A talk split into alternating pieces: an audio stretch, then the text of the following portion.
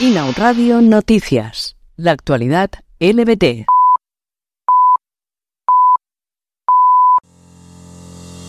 La actriz catalana de 46 años, Itziar Castro, falleció el pasado viernes a causa de una muerte súbita. Itziar, conocida por series como Vis a Vis o la película Campeones, fue un referente por su activismo LGTBI y contra la gordofobia, a la que se enfrentaba a diario en redes sociales. La cantante Billie Eilish ha salido del armario como persona queer. Las declaraciones fueron tomadas durante una alfombra roja el pasado sábado 2 de diciembre, en la gala organizada por la revista Variety, cuando confirmó pertenecer al colectivo después de realizar una entrevista en la que afirmaba sentirse atraída por las mujeres. Las familias LGTBI españolas cobran al año un 20% menos que el resto de núcleos familiares. La media estima que perciben unos 26.076 euros anuales frente a los 32.216 que percibe la población general, lo que supone 6.000 euros menos de renta media anual.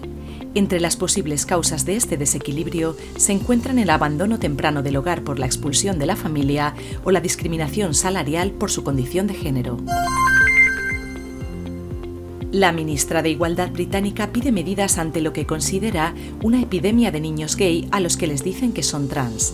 Badenoch se opone frontalmente a que se permita la transición de menores en los colegios y alerta de los posibles efectos formativos en el futuro desarrollo del niño. La Asamblea de Madrid debatirá el próximo 22 de diciembre las modificaciones impulsadas por el PP de la ley trans y la ley contra la LGTBI-fobia. Según el portavoz socialista Juan Lobato, esta decisión del Partido Popular, tomada deprisa y corriendo, responde a las exigencias de la ultraderecha de Vox en temas LGTBI. El colectivo Lambda lanza una campaña mediante stickers para combatir la LGTBI-fobia en los grupos de mensajería de cara a las cenas de empresa en Navidad. Según la encargada de esta iniciativa, Cristina Salvans, vivimos en un contexto sociopolítico que alienta los mensajes discriminatorios, pero la mayoría democrática tenemos que darlos respuesta y mostrar el rechazo social ante estas actitudes.